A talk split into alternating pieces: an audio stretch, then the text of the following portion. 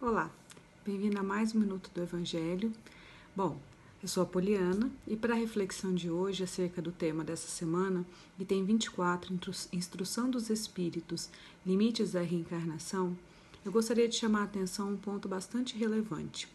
No finalzinho desse item 24, é, orientado pelos Espíritos, e um trecho bastante relevante que é trazido, ele diz o seguinte, que o processo de encarnação ele é reflexo e ele é,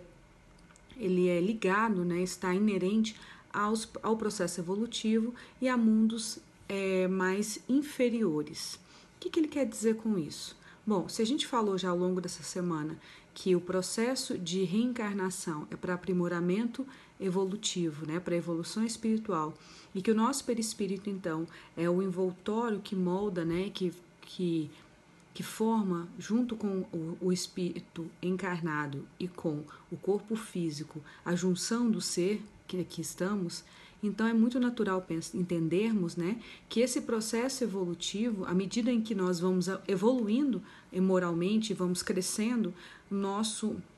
a nossa necessidade de evolução vai diminuindo. Né? Por isso que seres de luz, como Jesus e tantos outros, Maria, já não têm mais a necessidade de encarnar na Terra. Exatamente porque, primeiro, porque eles não encarnaram por necessidade de evolução, mas por missão e por, por necessidade de nos ensinar, né? nos dar o caminho de como chegar até o Pai, até chegar até Deus. E segundo, que esse processo por ser inerente a um processo evolutivo e a mundos inferiores, ainda faz parte da nossa jornada de evolução, porque nós precisamos aprimorar o nosso espírito. E à medida então que o nosso espírito vai ficando mais evoluído, mais aprimorado, a nossa matéria, a nossa energia tende a ser mais sutil, assim como o nosso, nosso perispírito, e é por isso que no início do item, como já foi falado, né, você tem uma, uma, uma, uma um, um espírito né, que ocupa um perispírito que, que, que molda o seu espírito e que ele tende a ser mais denso a depender da evolução espiritual, mais materializado, digamos assim, e à medida que nós vamos evoluindo e nos desmaterializando, esse perispírito tende a ser mais fino, mais sutil, mais leve.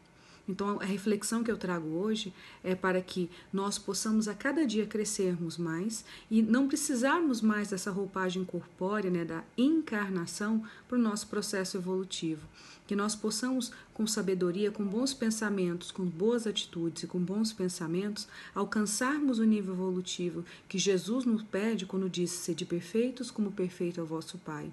para que não sejamos mais necessários assumirmos uma roupagem corpórea por meio da encarnação e consigamos ter a plena consciência do amor de Deus em nós. E cresçamos cada dia mais, porque o despertar da consciência, que muito nos é pedido nesse momento difícil, é exatamente esse: o despertar da consciência do amor de Deus, da lei de evolução e do aprimoramento da alma. Que Jesus abençoe a todos.